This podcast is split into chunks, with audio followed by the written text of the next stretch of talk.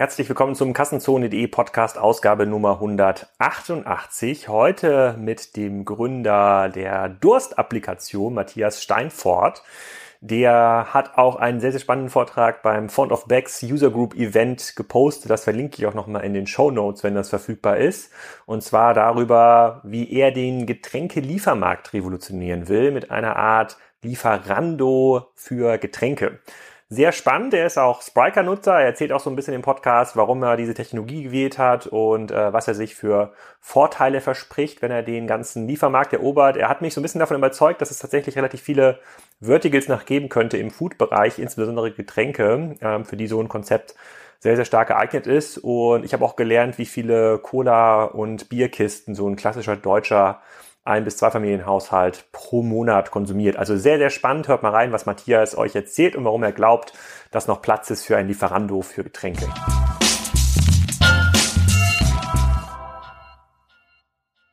Hallo Matthias, willkommen zum Kassenzone.de Podcast. Äh, heute wieder total heimelig im Hotelzimmer in Köln auf dem Weg zur CeBIT nach dem großen äh, Front-Off äh, da hast du gestern auch gesprochen. Heute sprechen wir über den Getränkehandel sozusagen, wieder ein Thema zum äh, Lebensmittelmarkt. Sag doch mal, wer du bist und was du machst. Okay.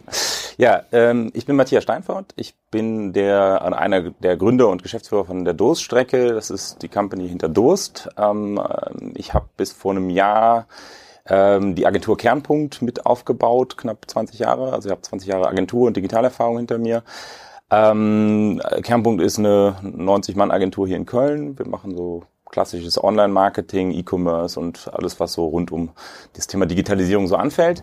Ähm, und aus diesem Erfahrungsschatz, aus diesem ähm, ja, Kontext, aber auch mit dieser Infrastruktur, ähm, habe ich vor einem Jahr die Idee für Durst gehabt und habe das Thema bei uns in der Agentur inkubiert, ähm, dann ausgegründet und mittlerweile sind wir jetzt, äh, haben wir unsere Seeds-Finanzierung vor ein paar Wochen auf die Beine gestellt und sind jetzt kurz vorm Start unserer App und unserer Plattform.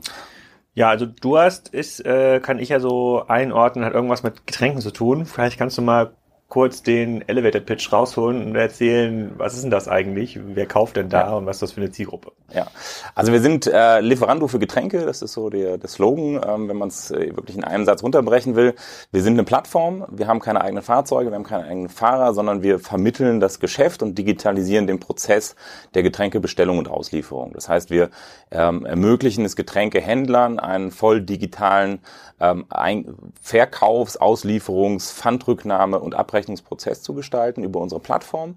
Der Zugang für den Kunden ist ähm, fokussiert auf das Thema Mobile. Wir haben eine App, ähm, mit der ich in fünf Klicks meine Getränke zusammenstellen und bestellen kann und habe dann im Hintergrund verschiedene Händler, die entsprechend in den regionalen Gebieten die, die Auslieferung machen und den gesamten Prozess dann betreuen.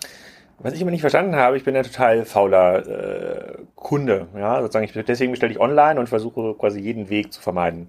Und ähm, ich sehe das auch bei uns in, im Gettorf, im Ort, da gibt es auch einen Einkaufsmöglichkeit, da gibt es einen Edeka, einen Aldi, einen Lidl und einen Getränkemarkt äh, ähm, daneben. Dann frage ich mich, naja, im Edeka gibt es auch, auch Getränke. Wer kauft denn eigentlich Getränke im Getränkemarkt?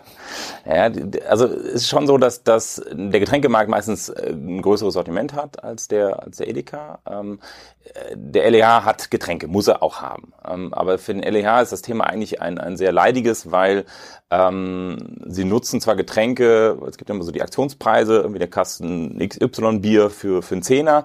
Das ist immer so das Lokangebot. Da haben wir, glaube ich, so 20-jähriges Jubiläum. Das ist so seit 20 Jahren äh, der Preis, womit quasi die Kunden in den LEH gelockt werden.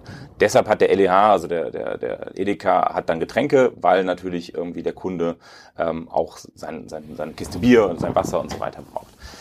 Getränke sind aber auf der anderen Seite ein sehr äh, undankbares Produkt, weil sie sind schwer, sie sind sperrig. Wir haben ein Mehrwegsystem, ein Pfandsystem äh, in Deutschland, was man berücksichtigen muss.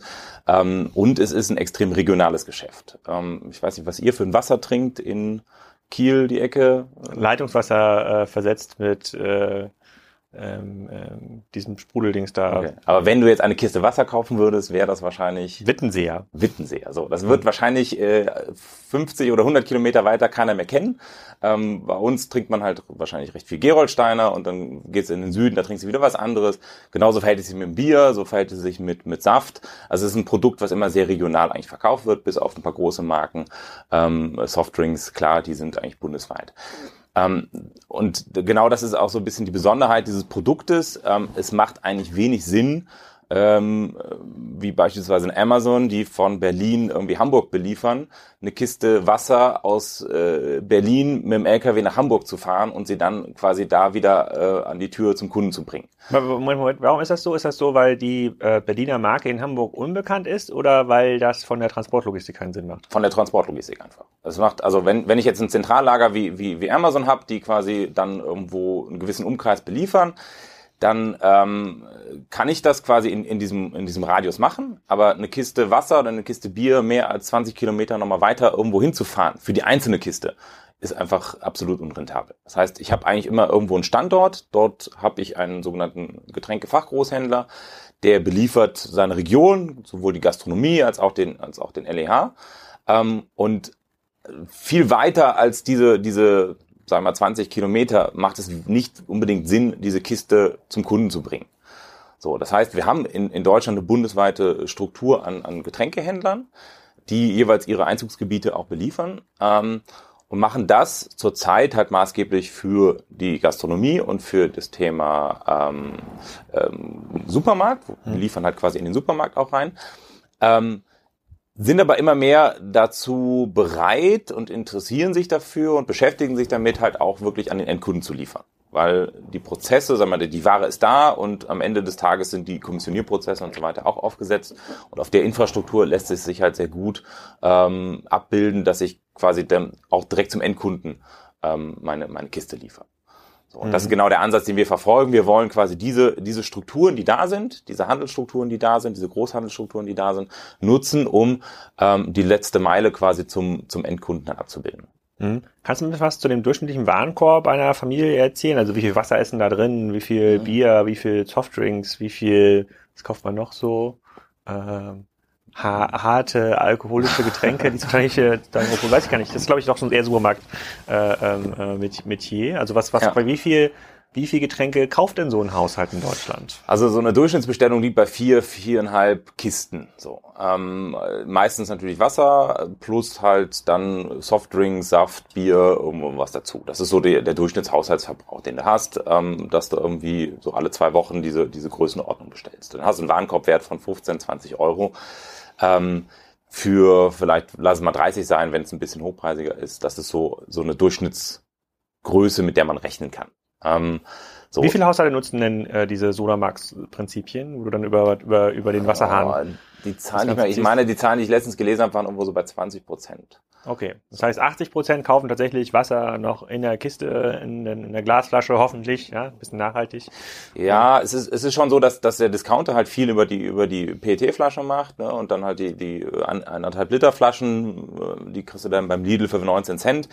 Ähm, man muss halt sagen, Wasser ist ein Produkt, was im, im, im Lieferservice eigentlich schwer profitabel abzubilden ist, weil ähm, sag mal, du kriegst für für 19 Cent den Liter kriegst du ein Wasser im, im Lidl. Ähm, Wenn es dann irgendwie Richtung Markenprodukt geht, zahlst du halt irgendwo für einen Liter, lass es mal so 50, 60, 70 Cent sein, je nachdem, was du kaufst. Ähm, da ist natürlich ähm, der, der, der, die Einheitsgröße, also der Kiste, die Kiste ist dann halt mit 6, 7, 8 Euro natürlich nicht so attraktiv, mhm. ähm, weil unser Business Case sagt eigentlich so 2,50 Euro musst du rechnen für das also für die gesamte Abwicklung. Also von der Kommissionierung über Auslieferung, über Payment, Verwaltung und so weiter, ähm, hast du eine Handlingskoste von 2,50 Euro pro Kiste. So. Mhm. Das heißt, Wasser ist immer so das, was, das ist eine Grundversorgung, das musst du abbilden. Ähm, aber Spaß fängt das Ganze an, dann zu machen mit der Kiste Cola, mit der Kiste Bier, mit der Kiste Saft und so weiter. So. Mhm. Okay, also 30 Euro alle zwei Wochen für so einen normalen Haushalt. Wie, wie kaufst du heute deine, deine Getränke? Ich kaufe sie hier bei Flaschenpost. Ähm, also es ist ein Startup ähm, aus, aus Münster. Die sind, glaube ich, vor zwei Jahren in Münster gestartet und, und äh, haben jetzt auch, glaube ich, eine ganz gute Story. Story, sind jetzt seit einem Jahr in Köln und ähm, haben da auch den Markt, glaube ich, insgesamt äh, für das Thema nochmal sensibilisiert und, und verändert und die, die ähm, sag mal, Bereitschaft auch oder eigentlich auch so für uns die Grundlage geschaffen, warum wir unser Konzept jetzt aufsetzen können. Ähm, die machen das ähm, mit einem Ansatz, dass sie sagen, du kannst jetzt bestellen und kriegst innerhalb von, von 120 Minuten geliefert. Ähm, klappt manchmal, nicht immer, aber meistens klappt es dann ganz gut. Ähm, und sind aber halt in, jeweils in diesen Ballungszentren dann unterwegs mit, mit ihrer Flotte. So. Mhm. Ähm, und das ist etwas, was gerade so den Markt verändert, weil plötzlich ähm, es gibt in Berlin gibt es jetzt einen Durst Express, die sind auf das Thema aufgesprungen. Das ist eine Tochter, Tochter, Tochter, Tochter von, von der Radeberger oder von, von Oetker, ähm, die das Thema jetzt für Berlin aufgezogen haben. Und ähm, wir verfolgen ein bisschen anderen Ansatz mit unserem Konzept dahinter. Ähm, aber grundsätzlich verändert sich gerade so ein bisschen dieses Thema Bereitschaft, wieder Getränke zu bestellen und sich liefern zu lassen hm. durch halt solche Konzepte. Dann habe ich, bevor wir quasi nochmal zu dem Durstkonzept selber kommen, nochmal eine Frage und zwar, wie viele Haushalte kaufen denn ihre Getränke bei einem Getränkefachhandel, also bei dem, was sozusagen sich mir bisher nie erschlossen hat, neben dem Edeka versus Discount versus Edeka Rewe? Hast du da so Zahlen? Weiß man, wie das ähm, ungefähr funktioniert? Also Marktvolumen liegt bei, in Deutschland bei 20 Milliarden ähm, Getränke, für Getränke pro Jahr, pro Jahr also ähm, sogenannte Außerhausmarkt. Ähm, sprich, ähm, äh, diese 20 Millionen, äh, 20 Milliarden teilen sich dann auf einen Teil, der über einen Discounter läuft, ähm, Teil über einen LEH und Teil über einen Getränkefachmarkt. So, und der Getränkefachmarkt-Teil liegt bei 6 bis 7 Milliarden. So, das ist der Anteil. So groß, okay. so groß ähm, der quasi über den Getränkemarkt äh, abgeholt oder, oder gekauft wird. So, ähm, es ist, glaube ich, auch noch in vielen Familien so diese typische Routine. Der, der, der Familienvater fährt am Samstag zum Getränkemarkt und kauft da den, macht da den Wochenendeinkauf. So, und holt dann die vier Kisten und fünf oder fünf äh, wenn man eine Party ist, dann kommt noch eine Kiste Bier dazu. Ähm, das ist so ein, so ein häufiges, äh, äh, ja, so ein Ritual, was eigentlich in vielen Familien stattfindet.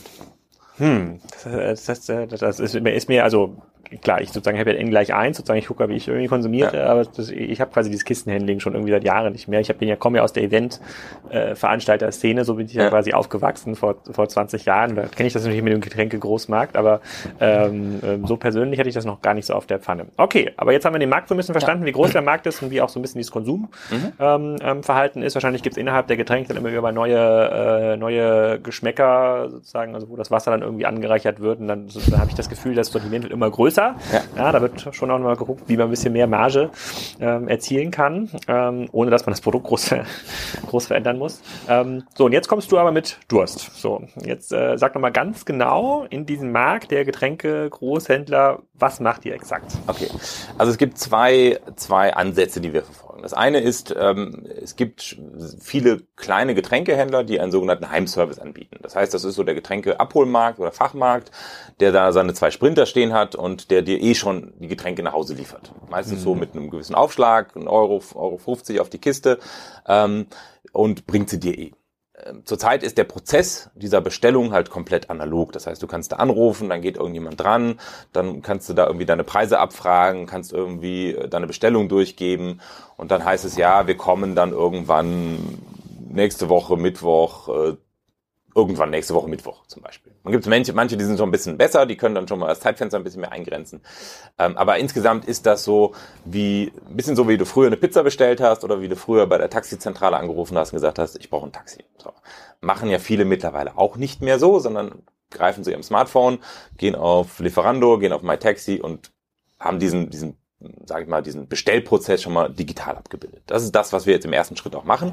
Ähm, das heißt, wir haben eine Plattform entwickelt, da kann der Fachhändler sich mm, sehr schnell, irgendwo so in einer Stunde, vielleicht sind es zwei, sein Sortiment zusammenklicken, ähm, seine Liefergebiete definieren und kann Bestellungen empfangen. Ähm, Marktplatzprinzip, das heißt, da können auch mehrere Händler in einem Liefergebiet sein. Wir entscheiden quasi nach nach Preis und passendem Zeitfenster, was ist so das, was, was, oder du entscheidest nach Preis und passendem Zeitfenster, wo willst du bestellen ähm, und kannst quasi per App mit fünf Klicks deine Getränkebestellung abgeben. So. Ähm, das ist unser, unser, unser erster Schritt, den wir gehen. Ähm, der zweite Schritt ist dann, ähm, diesen Prozess dann noch weiter zu digitalisieren. Also sprich, ab dem Moment, wo der Auftrag beim Händler ist, ähm, einen komplett digitalen Prozess dahinter auch ähm, zu setzen, über das Thema Kommissionierauftrag, über das Thema Tourenplanung, über das Thema Auslieferung, also eine Fahrer-App, ähm, die quasi den Fahrer bei der Auslieferung unterstützt, das Thema Pfanderfassung abzubilden. Ähm, du hast ja auf jeder Flasche einen ERN-Code, den kannst du scannen. Wenn du den Pfandwert weißt, kannst du quasi den Pfandwert direkt berechnen. Ähm, Freigabe der Bestellung, ähm, gegebenenfalls Korrekturen an der Bestellung, Payment, ähm, Rechnungsstellung, also komplett digital. Das mhm. ist so, wohin wir jetzt in den nächsten Monaten hingehen.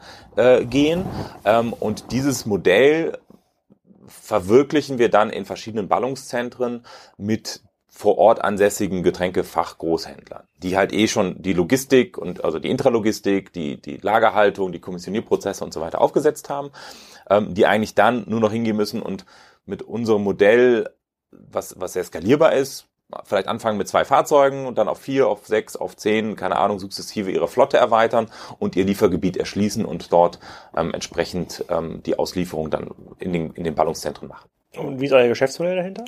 Ähm, das Geschäftsmodell ist, dass wir eine, Gebühr pro ausgelieferte Kiste nehmen. Also wir sagen, es ist rein Software, es ist Serviceansatz. Ähm, wir rechnen quasi pro Gebinde, also pro Warenkorb-Item quasi ähm, eine, eine Gebühr ab und vereinbaren aber mit den Partnern oder mit den, mit den Händlern, mit denen wir zusammenarbeiten, halt Konzepte und Businesspläne, die auch langfristig dann Wachstum vorsehen. Also wir wollen dann gemeinsam mit einer Exklusivität in den Regionen dann halt auch diese Ballungszentren erschließen. Das dann mhm. Nochmal, um auf die einzelnen ähm, Assets einzugehen, die ihr da quasi bauen müsst. Also dass, dass es eine App gibt für Kunden, verstehe ich, mhm. wo man irgendwie die Getränke aussuchen, bestellt, irgendwie so ein Price-Matching hat, wo man vielleicht ja. auch die Lieferung verfolgen kann. Dann gibt es wahrscheinlich ja eine Applikation für einen Fahrer, Genau. Ne, der irgendwie wissen muss, wo muss er hin, ja. sozusagen, wer bekommt welche Getränke, Pfand möglicherweise damit bestätigt irgendwas scannen muss. Exakt. Und dann gibt es noch so eine Art Kassensystem dann oder wie funktioniert das dann beim Getränkevorhändler ähm, selber? Naja, wir, wir, wir, wir setzen uns quasi als, als äh, Zwischenlayer dazwischen. Also wir machen das gesamte Payment ähm, und wir sind Vertragspartner mit dem Endkunden, mhm. ähm, weil der Großhändler in der Regel von seinen, von seinen Warenwirtschaftssystemen und, und äh, Abrechnungssystemen nicht auf tausend Einzelkunden an, äh, ausgelegt ist. Also wenn er jetzt irgendwie in jedem, für, für jeden Kunden in seinem SAP-System nochmal irgendwie ein eigenes äh, oder mal in seinem Warenwirtschaftssystem eigenen äh, Account anlegen müsste, da, da wären die Prozesskosten wieder viel zu hoch. Das heißt, das bilden wir quasi komplett über so einen Service-Layer ab ähm, und sind dann quasi Abrechnungspartner mit dem, mit dem Händler. Also der Händler hat quasi uns als Kunden, kriegt von uns jeweils die Bestellung für eine Tour oder für, für mehrere Touren und rechnet die mit uns im Innenverhältnis ab und wir machen das Payment nach außen und ähm, Und ja, okay, das heißt, die, auf, dann muss quasi dann der, der, der Lieferant oder der, der fährt, sozusagen, wenn er das Fahrzeug bestückt, kriegt er quasi auf seine App dann irgendwie die Infos, was soll er auf das Fahrzeug raus und an welchen genau. Kunden soll er irgendwie was, ja. an welchen Kunden soll er irgendwie was abgeben, aber im Innenverhältnis sieht dann der, sieht dann der Getränkelieferant eigentlich nur euch. Ne? Genau, sozusagen, genau. Als würde er quasi dieses ganze Zeug zu euch fahren. Genau. Exakt, verteilt es dann weiter. Ah, genau. okay, verstehe ich, verstehe ich, verstehe ich. Sehr, sehr spannend. Und ähm, kannst du mal ein bisschen sagen, wie weit ihr seid? Also seid ihr irgendwie finanziert? Mhm. Ähm, wo steht das ganze Thema? Wann habt ihr angefangen? Also wir haben gegründet äh, im Juli letzten Jahr, ähm, haben dann angefangen, MVP zu entwickeln mit einem kleinen Team. Parallel sind wir auf Investorensuche gegangen haben jetzt vor zwei, drei Wochen unsere Seed-Finanzierung auf die Beine gestellt mit drei äh, Getränkefachgroßhändlern. Ähm, die sitzen in, in Bremen, in Chemnitz und in Offenbach, also Rhein-Main-Gebiet. Und in diesen Gebieten werden wir halt mit diesen Partnern auch das Konzept in, in den nächsten Monaten dann ausrollen. Das heißt, wir haben gleichzeitig quasi Kunden und, und Investoren, die ähm, mit uns jetzt quasi ähm, diese Plattform aufbauen ähm, und führen aber parallel halt auch, auch Gespräche mit, mit vielen weiteren Partnern, die wir mit ins Boot holen, weil das Thema sehr spannend, in, äh, insgesamt in der Branche sehr spannend betrachtet wird. Ähm, sowohl aus, aus Industriesicht, also die ganzen Brauereien und, und äh, Getränkehersteller, Abfüller, die haben natürlich plötzlich sehen, dass jemand oder dass es Konzepte gibt, die einen direkten Endkundenzugang ermöglichen. Das heißt, da ist sehr viel Potenzial im Punkto der Vermarktung, im Punkto der der, äh, sag ich mal, Werbemöglichkeiten auf der Plattform natürlich da. Und zum anderen, all die Partner, die wir jetzt drin haben, die haben eigentlich alle ein regionales Geschäft. Weil, wie gesagt, es macht wenig Sinn, jetzt eine Kiste von, äh, wenn ich nicht ein Lager und auch noch in, in XYZ habe, ähm, jetzt irgendwie zu sagen, ich erschließe jetzt auch noch den äh, Süddeutschland, wenn ich jetzt meinetwegen im, im Norden sitze. Das macht mhm. für den überhaupt keinen Sinn, es sei denn, er hat halt wirklich einen Standort und, und ein Lager dort. So, das, das ist immer schon, weil sobald die Kiste nochmal irgendwie von jemand vom LKW wieder runter, wieder ins Lager, wieder raus, ähm, hast du so viel Handlingkosten, da ist die Marge dann eigentlich schon wieder weg. Und gibt es keine äh, Fachgroßhändler, die so überregional aktiv sind? Das, könnte, ich könnte, das ist auch so ein Skaleneffekt-Business. Wenn man irgendwann mal erfolgreich war in Bremen, hätte man sagen können, cool, hm. Business funktioniert, jetzt mache ich noch einen weiteren Standort in äh, Hannover, dann Bielefeld und ich keine Ahnung, wie, wie weit die ja. verbreitet sein müssen, die, äh, die Standorte. Das ist so, dass es quasi eine dominanten Fachgroßhändler geben müsste, so aus meiner Sicht.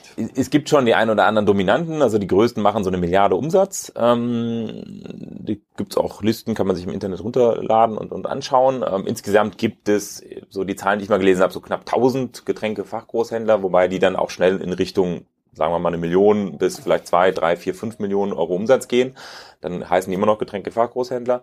Ähm, die Großen machen aber maßgeblich das Thema Streckengeschäft. Also die machen halt, Streckengeschäft ist, äh, den, den Supermarkt zu beliefern. Also sprich wirklich in, in, dann mit holen von der Industrie die Ware, ähm, bringen sie ins Lager und liefern sie dann quasi wiederum an, äh, an, an, an, den, an den LEH, an den Rewe, an den Edeka und so weiter aus. Oder aber ähm, äh, an, an, an größere Gastronomiepartner und ähnliches. So, das, da ist natürlich die, die Menge oder die, die Umsätze sind da natürlich nochmal ganz andere, nochmal ganz andere ähm, äh, ja, ähm, Stück. Wenn ich dann eine ganze Palette irgendwo hinbringe, ist natürlich der Aufwand vergleichbar, wie wenn ich irgendwie äh, äh, zwölf Kisten irgendwie kommissioniere. Ja. Ähm, Ah, ich glaube, ich kann mich noch erinnern, wir unsere größte Veranstaltung damals haben wir einen, einen, einen 40 Tonner komplett leer getrunken. Das hat sich gelohnt, glaube ich, für den Getränke, den Kühllaster da auch stehen zu lassen. Ja, ja. Also das ist, das ist sicherlich das Geschäft, wo, wo auch viel Umsatz gemacht wird. Natürlich ist es halt irgendwie eine, also von, von den Verwaltungsprozessen, ob du jetzt irgendwie eine Palette mit Kistenbier verkaufst oder irgendwie 20 Fässer, ähm, so ist am Ende ist das Gleiche, nur die 20 Fässer haben natürlich eine ganz andere, ganz andere Marge als irgendwie die paar Kisten. Mhm. Also da ist dann natürlich irgendwie äh, die Handling, äh, der Aufwand ist halt natürlich ein, ein anderer. Okay, habe ich äh, Markt habe ich verstanden, das Geschäftsmodell habe ich auch äh, verstanden. Das liegt ja erstmal aus der Hand. Der Markt ist auch groß genug. So, mhm. also ähm, ich hatte mir im Vorfeld immer so ein bisschen Gedanken gemacht, wow, das ist ja schon ein sehr spezielles Vertical, ne, mhm. sozusagen Food generell, so ja. Rewe und Co. Den fällt irgendwie schwer zu skalieren und jetzt quasi nur mit einem Produkt ja. sagen, das irgendwie irgendwie zu skalieren, das ist schon, äh, das ist nicht ganz einfach, aber bei der Marktgröße, die du da nennst, und äh, äh, macht das Sinn. Ähm, das Thema Amazon haben wir auch schon so ein bisschen gestreift und sagt, na ja, also ähm, für, für irgendwie so Schnaps oder sowas kann das schon funktionieren bei Amazon, weil das quasi globale Brands sind, die ja. man sozusagen auch mal in einer 2-Kilo-Kiste verschicken kann, aber für äh, die normale ähm, Oettinger Kiste oder sozusagen das Wittenseer Wasser macht quasi, das, das, da, hat, da, da haben sie noch kein, kein, kein Konzept dafür. Habe ich, hab ich auch verstanden, habe ich auch verstanden. Ähm, bevor wir, äh, genau, dann müssten wir noch einmal kurz, ganz, ganz kurz klären. Es gibt immer diesen Dreiklassenkassenzone, woher kommen die Kunden sozusagen, was verdient ja. man mit dem Kunden und wie lang bleibt der? Was verdient man mit dem Kunden, habe ich grob verstanden. Also mhm. das ist ja quasi der Durchschnittswarenkorb, den du erhoffst alle zwei bis drei Wochen ähm, oh, äh, mit so ein bisschen, sozusagen so ein bisschen Euro pro Kiste, dann ja. Aufschlag, so ganz grob in der Logik. Die, die äh, Loyalitätsraten kann man sich auch äh, relativ einfach erschließen, so dann hoffentlich alle zwei Wochen.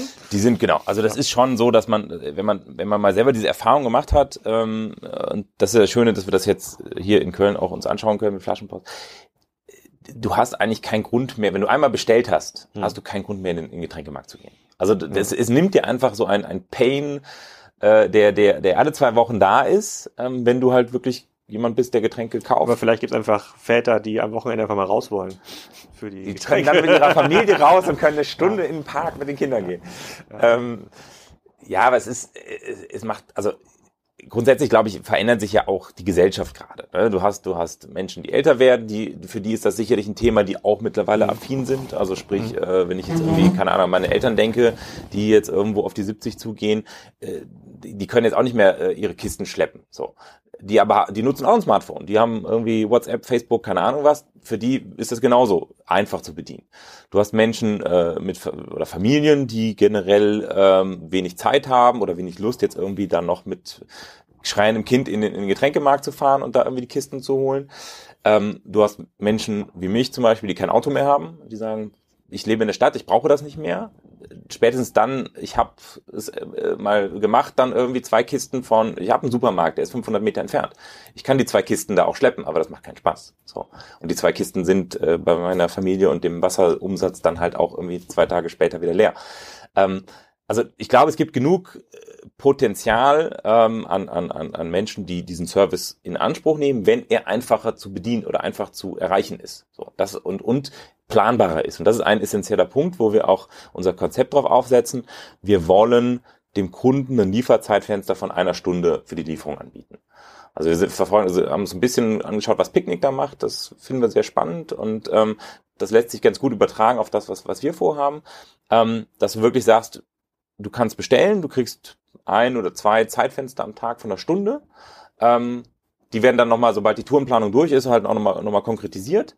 Ähm, und dann hast du plötzlich was, wo du sagst, naja, okay, das kriege ich irgendwie in meinen Alltag äh, integriert. Da habe ich halt die Stunde, wo die Getränke geliefert werden, da bin ich zu Hause und dann nehme ich die entgegen, Pfand zurück, fertig. Ähm, und ich glaube, wenn du, wenn du das gelöst kriegst, nämlich ein einfacher Zugang, also einfacher Bestellzugang, sprich, ich gehe in mein Getränkelager, wo auch immer das ist, sehe, okay, die Kisten sind leer, ich nehme mein Smartphone, was ich hier in der Tasche habe, klicke, Bestellung abgesetzt. Und auf der anderen Seite, ich habe ein, ein einfaches, kleines Lieferzeitfenster mit einer hohen Verbindlichkeit. Ähm, dann habe ich, glaube ich, das Problem für den Endkunden sehr, sehr geschickt und, und sehr elegant gelöst. Mhm, okay, die, also Loyalität haben wir, sozusagen Umsatz, Marge mhm. pro Kunde sozusagen haben wir auch. Stellt sich die Frage, woher kommt der Kunde? Viele Interviewgäste, die so klassische Online-Modelle machen, sozusagen, die ja auch überregional äh, mhm. äh, ähm, ähm, skalieren, ähm, die gewinnen den Kunden ja bei Facebook und Google. Wenn ich mir jetzt vorstelle, du wirst wahrscheinlich jetzt nicht unbedingt AdWords schalten wollen zum Thema ähm, Getränke bestellen in Köln. Ja. Äh, ähm, in Köln zurzeit nicht. Ja. Oder, oder wo auch immer. Das heißt, ja. wie, wie, wie wie glaubst du, die ersten 1000, 2000 Kunden für das Business zu gewinnen? Also man muss zum einen muss man immer beachten, wir sind, wir haben immer ein Liefergebiet. Das heißt, wir müssen immer auf Postleitzahlenebene denken. Ähm, das funktioniert mit Google genauso, auch mit Facebook. Das heißt, ich brauche, das ist schon mal die mhm. Voraussetzung für jede Marketingaktion, in die ich mehr als, als fünf Euro investiere. Ich muss eigentlich ein Targeting äh, auf, auf, auf Postleitzahlenebene machen können. Weil es macht keinen Sinn, wenn ich jetzt irgendwie was ich Fernsehspot schalte und irgendwie äh, ich aber, was ich zurzeit wahrscheinlich 98 Prozent der Republik noch gar nicht beliefern kann. So, das heißt, ich muss sehr gezielt reingehen. Das funktioniert mit Google, das funktioniert mit Facebook bedingt, ähm, weil es natürlich Facebook oder, oder Google natürlich, wenn ich jetzt etwa an AdWords denke, muss ja jemand diesen, diesen Suchbegriff quasi eingeben. Das heißt, er muss Getränke eingeben. Das ist eigentlich nicht so der typische Suchbegriff, also Suchvolumen ist da recht überschaubar, weil die Leute halt das eigentlich da nicht suchen. Doch, er wird wahrscheinlich bei Alexa sagen, ich habe Durst. Deswegen ist das Brand, was ihr euch ausgewählt habt, auch ziemlich gut. Das, genau das ist, äh, wir nehmen dann immer, äh, einmal so, vielleicht noch gleich zwei Sätze, ähm, aber genau diesen Case skizzieren wir auch immer schon in den Gesprächen. Ähm, das heißt, wir werden sehr viel über, über Postwurfsendungen machen, ähm, weil es halt einfach auch ein typisches Thema ist im Briefkasten und einfach sagen, pass auf, zum gleichen Preis wie im, im Getränkemarkt kann, können wir dir das liefern. So, das ist das, das ist das Versprechen. Du kriegst eine Lieferung, äh, kleines Zeitfenster, einfache Bestellung, fertig. Ähm, und das ist eigentlich so die, die, die, sag mal, der Weg, wie wir die Kunden gewinnen werden. Ähm, und dann ist so die, die Annahme, die wir jetzt auch in, in, in ersten Tests versuchen nochmal zu beweisen, dass du halt einfach eine, eine, eine Customer Lifetime Value hast, die, die irgendwann dann funktioniert nach, lass es vielleicht vier, fünf Monaten sein ähm, weil die einfach die Leute, das, die bestellen immer wieder, ähm, weil sie trinken immer wieder, sie verbrauchen ihre, ihre Getränke und wenn du einmal in diesem Prozess drin bist und der funktioniert, dann gibt es eigentlich wenig Grund, den, den auch wieder zu verlassen. Ah, interessant. Und äh, okay, habe hab ich verstanden. Also das, dadurch, dass ihr noch nicht live seid, konntest du das noch nicht nachweisen. Also das wird quasi der spannende Test dann genau. äh, im, im Livegang. Du hast ja gestern bei dem Fond of Bags Event auch so ein bisschen erzählt, wie ihr da technisch aufgestellt äh, ähm, seid. Ihr habt ja äh, Spiker ausgewählt für das Geschäftsmodell. Also vielleicht kannst du ein bisschen was dazu erzählen, wie es dazu gekommen ist. Das ja, ja sozusagen für so ein Startup-Business, wenn es ganz neu ist, ähm, viele würden ja den Shopify-Weg gehen. Wenn wir dann sagen, komm, wir nehmen jetzt hier irgendein WordPress, ein WooCommerce und dann machen wir jetzt eine Werbung und dann gucken wir jetzt mal, wie viele ja. Kunden kommen und du kommst ja aus der Agenturszene und ja. kennst ja auch den MVP-Ansatz, habt aber nicht gemacht. Kannst du ein bisschen was dazu erzählen, wie das gekommen ist? Ähm, also wir haben es wir haben's doch gemacht. Wir hatten, wir hatten, unser erster Test war ein wirklich WooCommerce-Shop, den wir aufgesetzt haben, gesagt haben, bauen wir mal einen schönen Shop, und gucken mal, wie der funktioniert. So, das Problem bei diesem Shop war, er hat, hat grundsätzlich auch funktioniert. Wir hatten aber ähm, da, dadurch, dass wir einen, einen, einen Händler ins Boot genommen haben, der quasi schon so in der, in der Handelsstufe irgendwo ganz am Ende ist, hatten wir natürlich da Preise, die einfach nicht mehr attraktiv waren. Also haben da festgestellt, Customer Acquisition Cost ist viel zu hoch, Preise müssen niedriger sein und so weiter. So. Parallel sind wir aber äh, hingegangen und haben gesagt, wir wollen einen Mobile First Ansatz. Ähm, die App war immer das Thema, was wir, was, wir, was wir stark fokussiert haben, weil es so ein paar technische Vorteile hat. Also ich habe Push Notifications, die wir einsetzen wollen. Ich habe äh, so ein Live Tracking ähm, auf der App später mal, wo ich dann schauen kann, ist der Fahrer da und so weiter. Ähm, und wir glauben, die, die Kundenbindung ist halt mit einer App wesentlich höher. So, das war Parameter eins, den wir, den wir recht früh definiert haben. Und dann haben wir gesagt, das Ganze ist kein klassischer Shop. Es ist eher ein Marktplatzkonzept, was wir aufsetzen. Also wir haben zwar eine zentrale Produktdatenbank, weil die Kiste XY Oettinger, Bitburger, Krombacher, was auch immer, ist immer die gleiche, egal wo du sie kaufst. Das heißt, die Daten, das Bild, die, die Inhaltsstoffe und so weiter sind die gleichen. Das heißt, wir müssen uns über, um die Stammdaten, des, um das äh, Stammdatenmanagement kümmern. Drumherum entsteht dann quasi dieser Marktplatz, der ähm, für jedes Liefergebiet, für jede, für jeden Händler verschiedene Konditionen haben kann, verschiedene Lieferzonen haben kann, Lieferzeitfenster haben kann, Preise haben kann und so weiter. Ähm, aber auf der anderen Seite haben wir auch klassische Elemente eines Shops. Wir haben einen Checkout-Prozess, wir haben äh, Produktdarstellung, wir haben Facettierung, Suche, Filter, keine Ahnung was.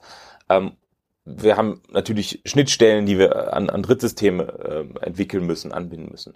Ähm, das heißt, irgendwo, so, wir haben uns in, diese, in diesem, in diesem Spannungsfeld zwischen Standard-Shop und Individuallösung bewegt und sind dann ähm, recht schnell, haben so ein bisschen eingegrenzt, was, was kennen wir aus dem Agenturumfeld, da haben wir natürlich mit vielen Systemen auch schon gearbeitet ähm, und haben gesagt, Spriker ist grundsätzlich da der Ansatz, der, der dem Anforderungen am nächsten kommt. Ähm, und dann, und das ist das Schöne, ähm, haben wir einfach mal getestet. So, wir haben einfach mal uns Spriker runtergeladen. Ähm, wir haben dann einen ersten Developer-Seed lizenziert mit mit diesem monatlichen Modell. Haben wirklich einfach mal ein paar Monate den ersten Entwickler da dran gesetzt und der hat mal gebaut. Der kam dann irgendwie nach vier Wochen oder so kam er wieder und sagte, ich bin ein bisschen verliebt ähm, und war sehr angetan ähm, von der von der Technologie dahinter. Ähm, und es hat sich bewahrheitet, dass das der richtige Ansatz war, weil wir mittlerweile wahrscheinlich ein Dutzend Module an, an Spriker dran gebaut haben. Also wir haben dann Module für die Händlerverwaltung, für die Filialen der Händler, für Pfandsysteme, für äh, Liefergebiete und so weiter. Also äh, immer an diesem modularen Ansatz quasi uns angedockt und weitere, ähm, weitere äh, Funktionen an Spriker, an, an, an die Plattform rangebaut. Ähm, und das geht sehr schnell und das geht sehr gut. Ähm, und ich glaube, das wäre mit einem Standard-Shop-System einfach nicht so möglich gewesen. Mhm. Wo steht ihr heute? Also wann, wann launcht ihr? Wann geht das irgendwie los? In den nächsten Tagen. In den nächsten also, Tagen? Ja, in sind, allen drei Regionen gleichzeitig? Äh, nein, also wir sind jetzt quasi mit, mit diesem ersten äh, Prozess quasi, dieses, wir nennen es digitaler Heimservice, ähm, da sind wir jetzt mit einem guten Dutzend kleinerer Händler in, in dieser Startphase. Ähm, äh, und äh, die App äh, für, für iOS ist jetzt quasi in dem finalen Qualitätszyklus, Qualitätssicherungszyklus.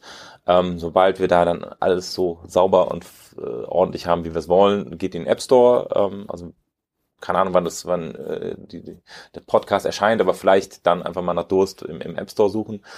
Ähm, wir warten, wir warten, wir haben, wir haben Zeit. Wir also, haben Zeit. Ja, wir haben Zeit. Wir warten, bis das, äh, bis das live ist. Wir müssen ja auch noch das, wir müssen ja auch noch die Aufnahme von gestern, wo du auch so ein paar Sachen aus dem Backend gezeigt hast oder wie das ja. eigentlich aussieht, sozusagen von der Händlerintegration. Das müssen wir auch noch verarbeiten. Das ja. kommt dann ja quasi mit äh, parallel zum Podcast. Also ich glaube, bis dahin sind wir, sind wir dann live. Äh, wird wahrscheinlich dann erstmal nur in einzelnen Regionen sein. Ähm, nur das Modell, was wir da aufgesetzt haben, ist wirklich, dass wir sehr schnell skalieren können. So. Ähm, sprich, ähm, wir sind quasi kurz vor Launch. Wir haben jetzt 12, 13 Monate, 14 Monate irgendwie an dem, an dem System gearbeitet, haben mittlerweile unser Team da aufgebaut, ähm, mit, mit drei, vier Entwicklern, machen die App-Entwicklung, teilweise in-house, teilweise für, für die Kunden-Apps haben wir es outgesourced. Ähm, und genau, unser Team wächst. Wir suchen weiter auch da noch Entwickler, um einfach nochmal weiter Gas geben zu können.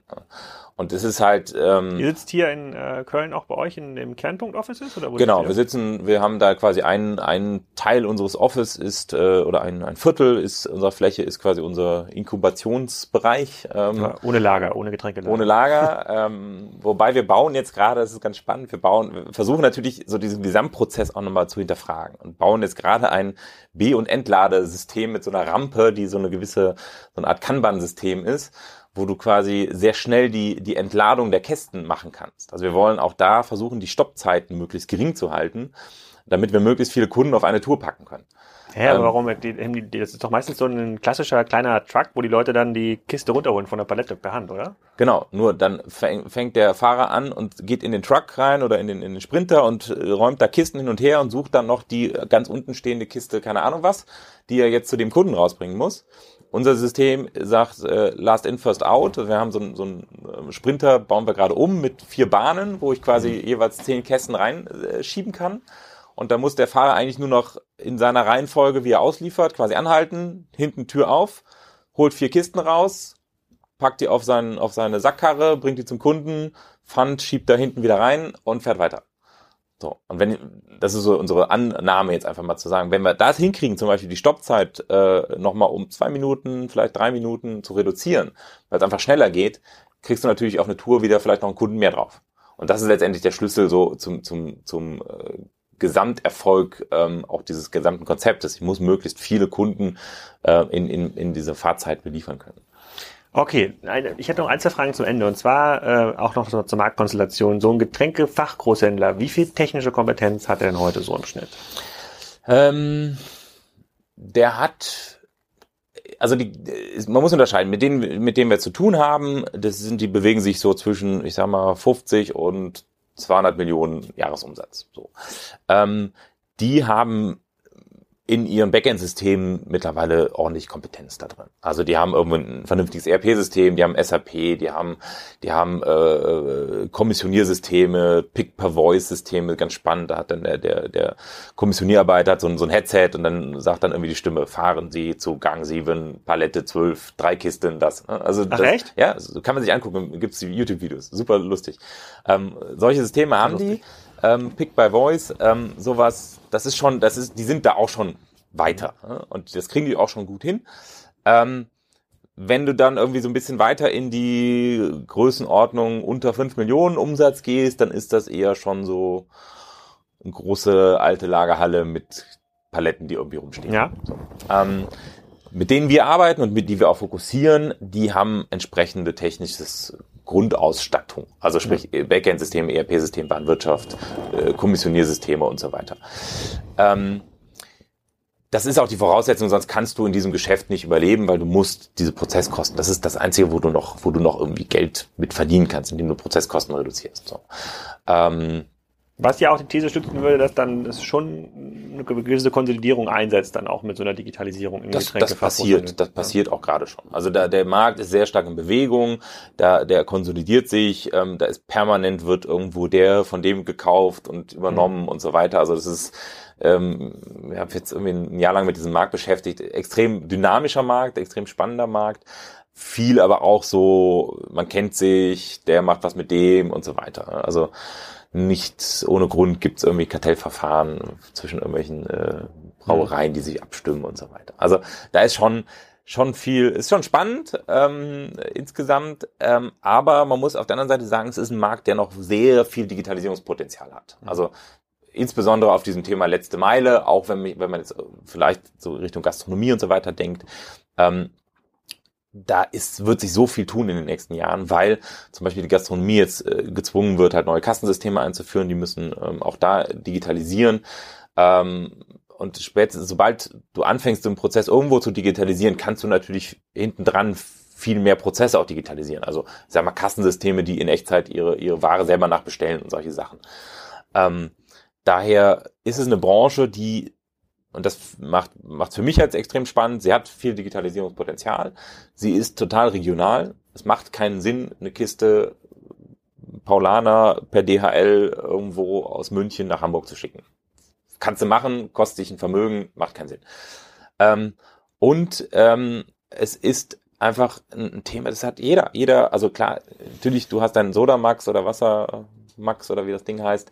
Ähm, Aber eine Kiste Bier wirst du trotzdem irgendwann mal bestellen. Und äh, wenn du in, in einem Ballungszentrum wohnst, dann machst du das halt auch, ähm, bestellst du halt das öfter und wenn du dann im dritten, vierten Stock wohnst, dann hast du immer auch keinen Bock mehr drauf. Wenn es ein Alternativangebot dazu gibt, zum selber zum Markt fahren und abholen, dann nimmst du das mit Sicherheit in Anspruch. Ja, ja. Saft, Saft äh, kauft mir viel. Das könnte ich mir gut vorstellen über so einen, über so ein ja. Prinzip. Da hätte ich auch mal keine Lust, das irgendwie mitzunehmen aus dem, aus dem Supermarkt. Ja. ja, das klingt auf jeden Fall sehr spannend. Ich bin, ich hoffe, dass wenn wir diesen Podcast live bringen, dass diese, dass die App schon online ist, dass man das so ein bisschen ja. ausprobieren kann. Ähm, ich wünsche euch da extrem äh, viel Erfolg. Technisch seid ihr auf dem richtigen Weg. Das kann ich, das kann, das kann, äh, das kann ich ja gar nicht anders, das kann ich gar nicht an, äh, äh, anders sagen. Und äh, bin gespannt, ob sich das so vertical-weise durchsetzt umsetzen kann. Ich glaube schon, weil das also tatsächlich, ich habe ich hab mich besser verstanden, ist ein anderes, ein anderer Bestellprozess, auch ein anderer, ja. anderes Konsumverhalten. Es gibt es nicht ja. wie die Butter, ja. Nee. Und ähm, und da macht es auch tatsächlich Sinn, dass ein Lieferant kommt, weil das quasi dieses Gewichtsthema für viele Konsumenten natürlich auch. Und das Pfand. Ja, Pfand, auch. auch. Das ist also, wenn Zalando jede Kiste wieder zurücknehmen müsste, würden die Prozesse glaube ich auch anders aussehen. Gut, ich weiß nicht, wie die Retourenraten sind. De facto machen sie das. glaube ich, glaube ich, äh, glaube ich schon zum. Ich glaube, die Retourenraten bei Getränken sind sehr gering. Ja, das hoffe ich, das hoffe ich, das hoffe ich. Sehr cool. Vielen Dank und dann äh, mache ich mich mal auf den Weg zur Cebit. Dankeschön. Danke. Ich hoffe, das war dir wieder spannend. Doppelfolge zum heutigen Sonntag. Äh, wenn ihr mehr zum Thema E-Commerce wissen und erfahren wollt, dann könnt ihr natürlich kassenzone.de lesen. Ich würde mich extrem freuen, wenn ihr diesen Podcast bewertet auf iTunes, Soundcloud, Spotify oder auf den anderen Portalen, auf denen ihr das gerade hört und freue mich auf euren Besuch bei der K5-Konferenz am 3. und 4. Juli in Berlin. Da gibt es noch Resttickets, sehr zu empfehlen. Und da zeigen wir auch noch ein paar mehr Spriker-Projekte. Jetzt erstmal noch schönen Sonntag.